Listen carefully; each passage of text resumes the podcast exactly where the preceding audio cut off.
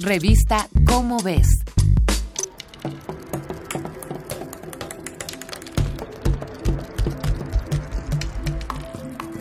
Los niños salen a la calle.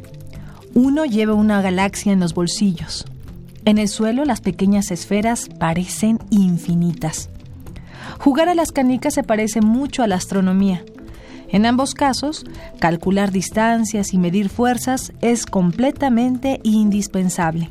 El universo está hecho de miles de millones de galaxias. Eso lo sabemos ahora. Hace 100 años había posturas encontradas. Uno de los debates más importantes ocurrió en 1920. Por su trascendencia, se le conoce como el gran debate de la astronomía. Este debate se produjo gracias a la aparición de la astrofísica. Poco antes, la astronomía tradicional parecía hallarse cerca de sus límites. Con el surgimiento de la astrofísica, al mirar al cielo, los científicos ya no solo se preguntaban ¿dónde está ese planeta o esa estrella? Llamó su atención la pregunta ¿de qué están hechos?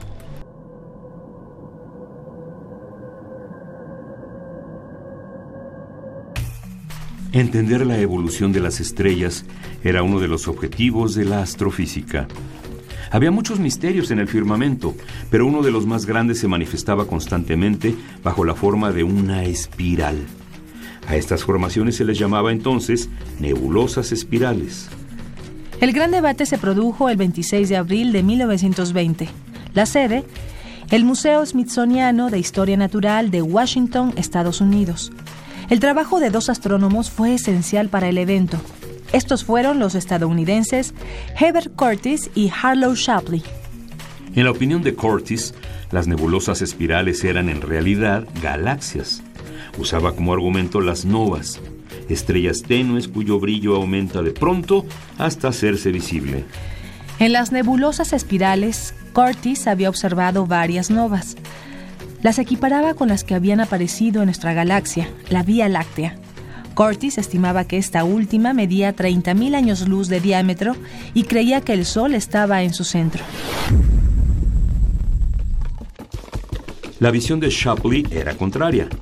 Partía del estudio de las variables cefeidas, un tipo de estrellas cuya luminosidad cambia periódicamente. Shapley observó que en varios conjuntos de estrellas había variables cefeidas y las usó para medir distancias, como había demostrado la astrónoma estadounidense Henrietta Leavitt. Poco a poco hizo un plano de la galaxia. Conforme a Shapley, las nebulosas espirales eran nubes de gas. El diámetro de la Vía Láctea era de 300.000 años luz y el Sol se encontraba en la periferia. El gran debate de la astronomía fue el punto de partida de muchas otras investigaciones. Estas nos revelarían que Curtis estaba en lo correcto al afirmar que las formaciones espirales no eran nebulosas, sino galaxias.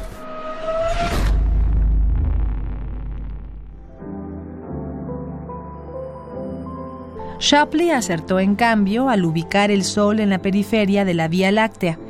Ninguno calculó bien su diámetro.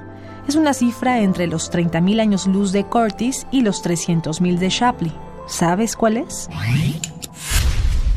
Esta fue una coproducción de Radio UNAM y la Dirección General de Divulgación de la Ciencia de la UNAM basada en el artículo El gran debate de las nebulosas espirales de Daniel Martín Reina. Si te inquieta conocer más sobre las estrellas y galaxias, consulta la revista Cómo ves, la publicación de divulgación científica de la UNAM.